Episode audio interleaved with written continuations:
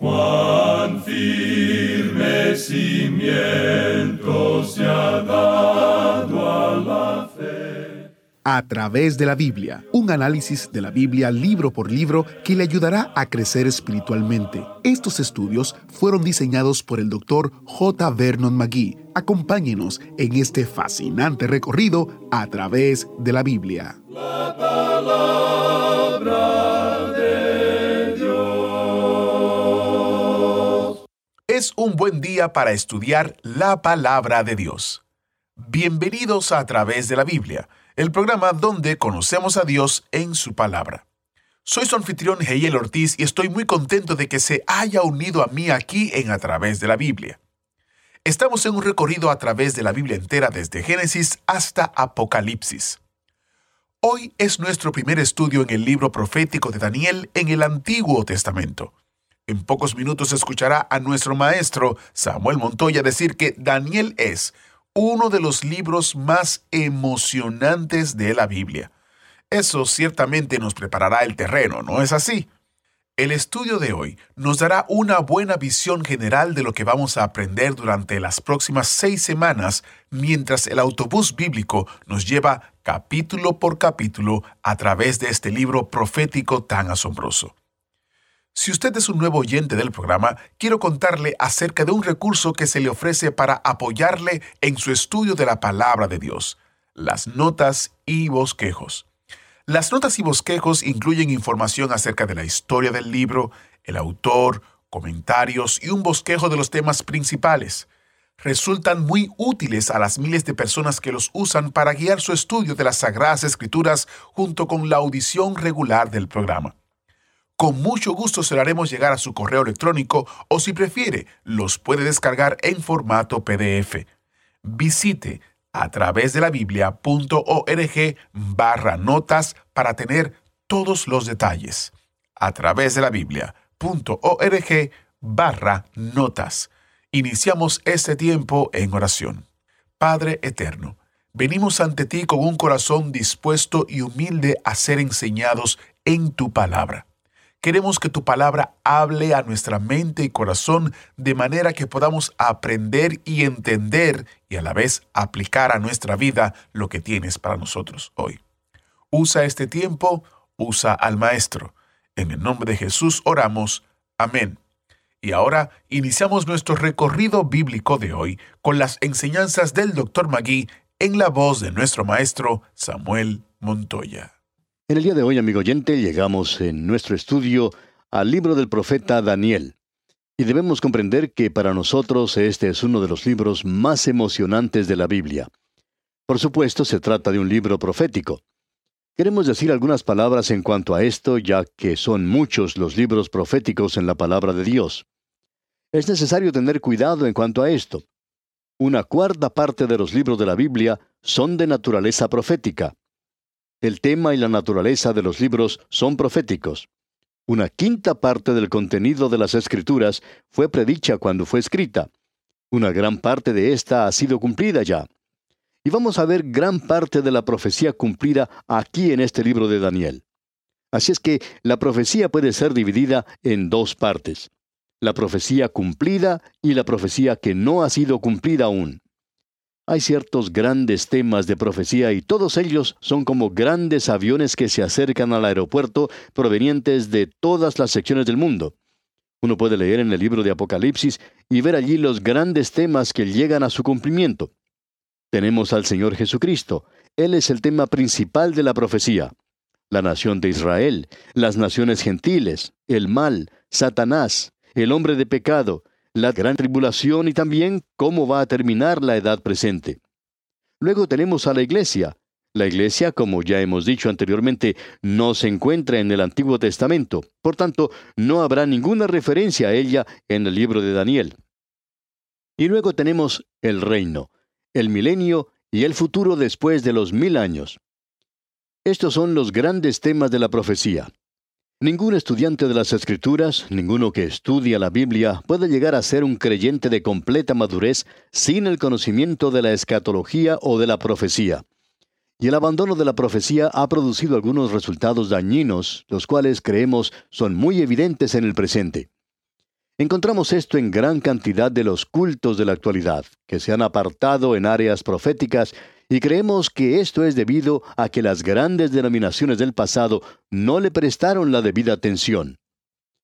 El doctor Charles Hodge, un gran teólogo de la Universidad de Princeton, hizo la siguiente declaración y citamos sus palabras.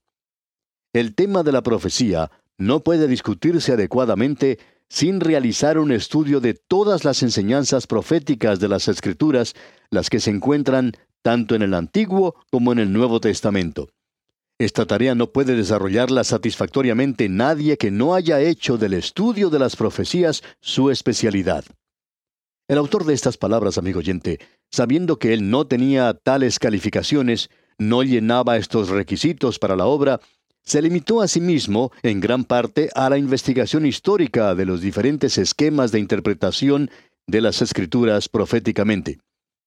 Amigo oyente, esa fue una ambición sorprendente y triste de parte del Dr. Hodge, y como resultado, en muchas de las denominaciones del presente, uno encuentra que hay hombres que no están bien preparados para hablar sobre este tema. Y por supuesto, ellos lo rechazan y lo dejan de lado como si fuera algo sin importancia. Y hay muchos que se han involucrado en la profecía de tal manera que producen declaraciones sensacionales, salen con las cosas fanáticas y no debería ser así. Permítanos decir esto al comenzar nuestro estudio hoy en el libro de Daniel, porque es un libro con el cual ha debido tratar todo escritor sensacional. Y quizá alguien nos diga, entonces esa es la razón por la cual ustedes están tratando ahora con el libro de Daniel, ¿verdad? No, amigo oyente, no es así. Pero este es un libro que puede producir eso.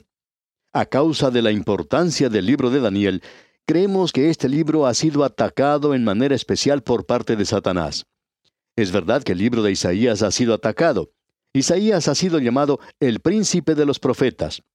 Bueno, nosotros decimos que Daniel es el rey de los profetas. Él es el más destacado de todos los profetas por la sencilla razón que fue el primer ministro de dos gobernantes mundiales. Y ya veremos esto al avanzar en nuestro estudio en este libro. Por esto entonces, nos damos cuenta que el libro de Daniel es un campo de batalla entre los conservadores y los eruditos liberales. No queremos entrar en esto demasiado. Mucha de la discusión tiene que ver con la fecha del libro de Daniel. Porfirio, un hereje del tercer siglo, declaró que el libro de Daniel era una falsificación, que fue escrito durante el tiempo de Antipas Epífanes y de los Macabeos, alrededor del año 170 a.C., casi 400 años después de haber vivido Daniel. Bueno, los críticos alemanes se apoyan en esa hipótesis y junto con el doctor Driver han desarrollado esta clase de crítica. Estos críticos, así como también los incrédulos de nuestros días, asumen la premisa de que lo sobrenatural no existe. Por tanto, no puede haber una predicción, ya que la presencia es algo sobrenatural y uno no puede profetizar. Pero lo interesante es que la Septuaginta, la versión griega del Antiguo Testamento, fue escrita antes de Antipas Epífanes y contiene el libro de Daniel. Esa es la razón por la cual los eruditos liberales no han hecho mucho en cuanto a los rollos encontrados en las cuevas del Mar Muerto. Al mismo comienzo hablaron mucho cuando hicieron este descubrimiento, pero usted se ha dado cuenta que ya no hablan mucho de esto últimamente. ¿Por qué? Porque esos rollos confirman el hecho de que en esa época había solo un Isaías. A esta gente le gustaría ver un dúo de Isaías.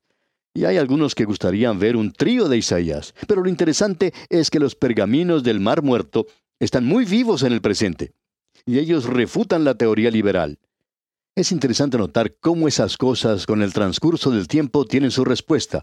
Y si usted nota, el hereje y el crítico siempre actúan en un área de la Biblia donde en el presente nosotros no tenemos un conocimiento completo. Así es que si uno va a especular, y ellos siempre especulan, y por esa razón uno puede especular de cualquier manera que quiera.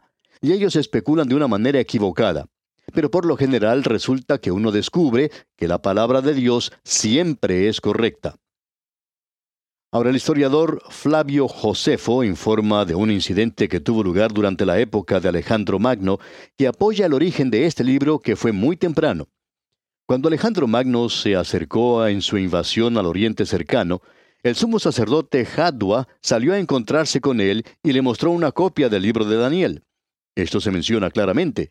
Y eso causó tal impresión en Alejandro Magno que en lugar de destruir a Jerusalén, entró a la ciudad en son de paz y adoró en el templo. Sí, amigo oyente, debemos decirle que esas cosas contradicen a los críticos. Sin embargo, hay personas que actúan ciegamente en el presente. Es por eso que no queremos entrar en el prólogo de estas breves notas en un argumento sin valor y discutir en cuanto a las cosas que ya han sido solucionadas. Debemos decirle que aceptamos los descubrimientos de los eruditos conservadores de que Daniel no era un engañador y que este libro no era una falsificación. Pensamos que las declaraciones que hizo Eusic vienen muy bien aquí. Él dijo, el resto de lo que se ha dicho es nada más que una suposición insolente contra las escrituras basadas en la incredulidad. Y fue Sir Isaac Newton quien dijo, el rechazar a Daniel es rechazar la religión cristiana. El Señor Jesucristo llamó a los fariseos hipócritas, pero él llamó a Daniel el profeta. Y eso es interesante. Por supuesto que nosotros estamos de acuerdo con el Señor Jesucristo. Nosotros llamamos a Daniel profeta y llamamos a estos críticos hipócritas. Así es como pensamos y por supuesto podríamos estar equivocados. Usted debe notar que el Señor Jesucristo no cambió este orden o arreglo y la ratificación del Señor Jesucristo es válida y suficiente para todo creyente, así haya o no haya examinado los argumentos de los críticos. Satisface al santo sincero sin que éste haya tenido que estudiar la respuesta de los eruditos conservadores. Reconocemos que de Daniel se habla en el Nuevo Testamento y como profeta. Ahora esto nos lleva a decir algunas palabras en cuanto a Daniel mismo, antes de entrar de lleno al libro de este profeta. Creemos que se conoce más de Daniel que de cualquier otro profeta. Tenemos una historia personal de su vida desde el momento en que fue llevado cautivo a Babilonia, y eso ocurrió en el año tercero del reinado de Joacim, alrededor del año 604 o 606 a.C., hasta el primer año del rey Ciro, que fue alrededor de 536 a.C. La vida y el ministerio de Daniel unen los 70 años de la cautividad. Al comienzo del libro, ese muchacho adolescente es al final un anciano de unos 80 o más años. Aquí tenemos lo que Dios pensaba de Daniel. Daniel, varón muy amado. Yo no quisiera ser un crítico y llamar a Daniel un falsificador. Algún día me voy a encontrar cara a cara con Daniel en el cielo y allí voy a descubrir que él tiene una reputación muy buena, un hombre muy amado. A mí me gustaría que los críticos tuvieran esa clase de reputación en el cielo y en la tierra. Ahora hay tres palabras que caracterizan la vida de Daniel. Propósito, oración y profecía. En primer lugar, Daniel era un hombre de propósito. Ya vamos a ver eso. Cuando el rey decretó que todos tenían que comer la misma cosa, Daniel y sus amigos decidieron que ellos iban a obedecer la ley de Moisés. Él era un hombre de propósito. Y vamos a encontrar mención en cuanto a esto a través de todo este libro. Este hombre se mantuvo firme y tuvo el valor de hablar la palabra de Dios. Que Dios tenga misericordia de los hombres que dicen ser mensajeros de Dios a este mundo, pero que no tienen el valor de declarar la palabra de Dios. Gracias a Dios por aquellos que lo están haciendo en el presente, y hay muchos, por cierto, que lo están haciendo. Ahora, Daniel también era un hombre con un propósito. Amigo oyente, el estudio de la profecía no le va a llevar a usted al fanatismo o al sensacionalismo. Le va a llevar a usted a una vida de santidad y de temor de Dios. Juan dijo allá en su primera epístola, capítulo 3, versículo 3, y todo aquel que tiene esta esperanza en Él, se purifica a sí mismo, así como Él es puro. Daniel no era solamente un hombre de propósito, sino que era un hombre de oración. Tenemos varias menciones de esto. De paso, digamos que fue la oración la que llevó a este hombre a parar al foso de los leones. ¿Qué le parece eso como respuesta a la oración, amigo oyente? Bien, debemos decir que Daniel era un hombre de oración y veremos eso al leer este libro. Pensamos que la profecía y la oración son dos cosas que andan juntas. Ahora, Daniel era también un hombre de profecía. El libro de Daniel, como veremos, se divide en dos partes iguales. La primera parte es histórica y la segunda parte es profecía. Y vamos a ver en esta sección en particular que Daniel tiene mucho que decir, aún en su primera sección, en cuanto a la profecía. Y mucho de esto, digamos de paso, ya ha sido cumplido. Creemos que el libro de Daniel fue escrito entre los años 606 y 536 a.C., durante ese periodo. Ya veremos por qué hacemos esta declaración en cuanto a este libro. Ahora dijimos hace un momento que uno puede dividir a este libro en dos partes iguales. La primera parte la llamamos la noche histórica y la última, la luz profética. En la última sección, comenzando con el capítulo 7 hasta el 12, encontramos la luz profética en la noche histórica. En la primera sección, en el capítulo 1, tenemos la decadencia de Judá y la caída de Jerusalén.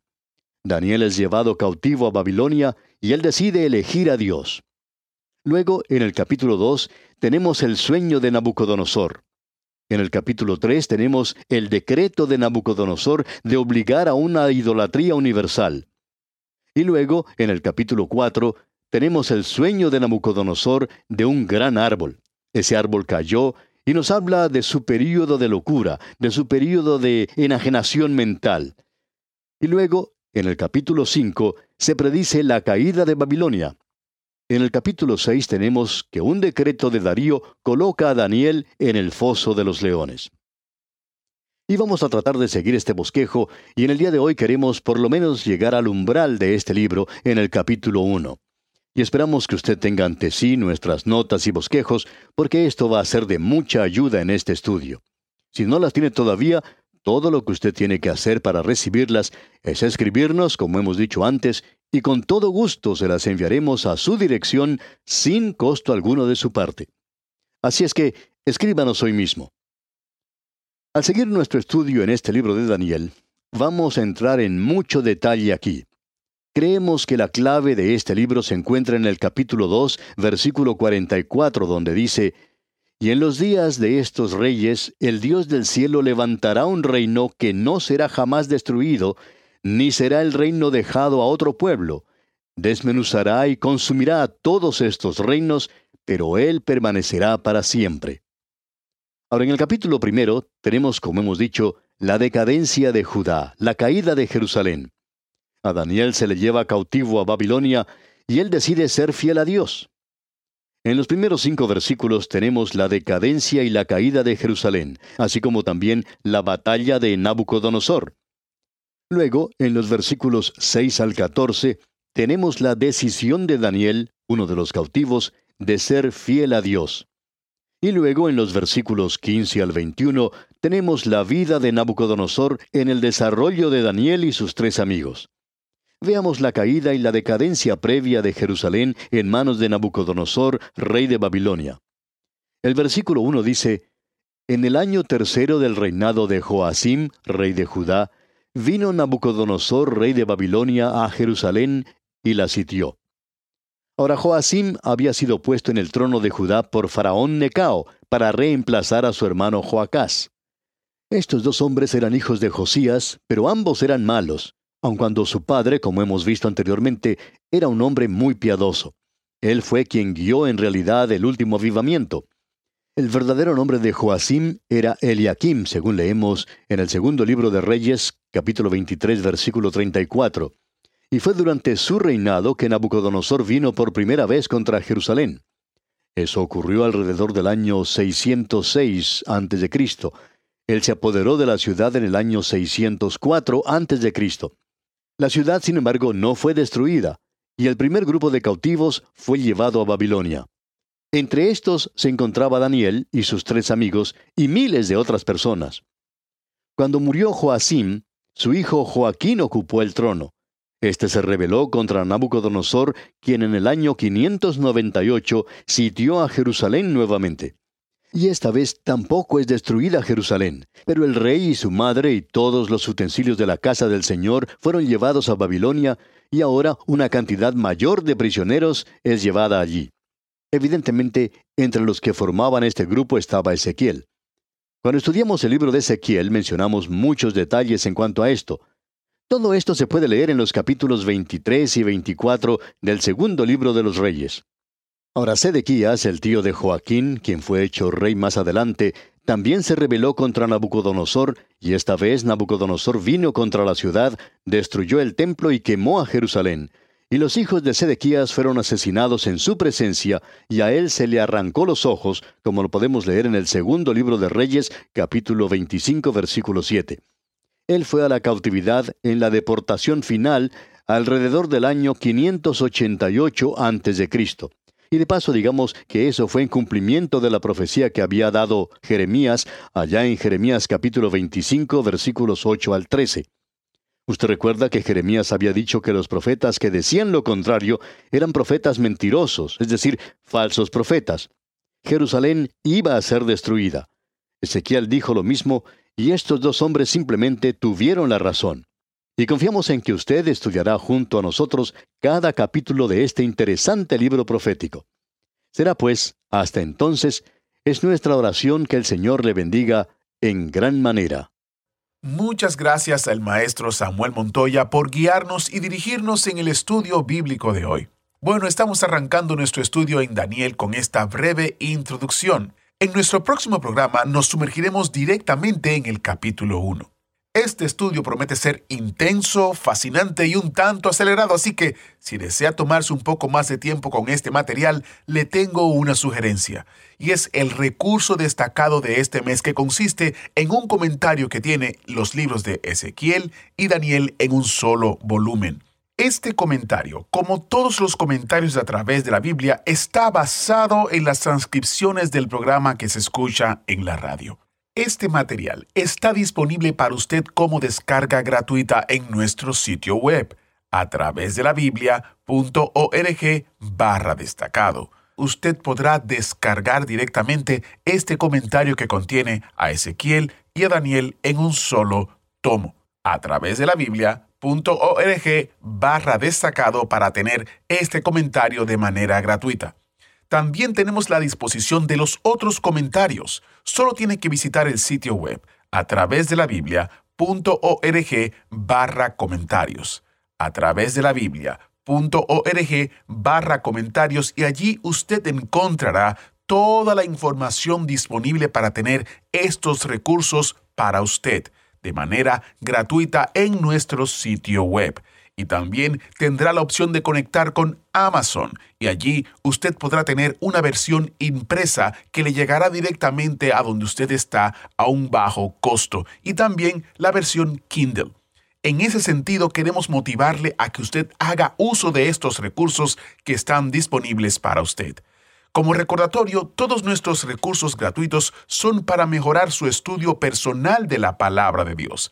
Damos gracias a Dios por sus ofrendas fieles que nos permiten poner estos recursos a su disposición sin costo alguno para usted. Sus oraciones y su generosidad han sostenido este ministerio a lo largo de los años.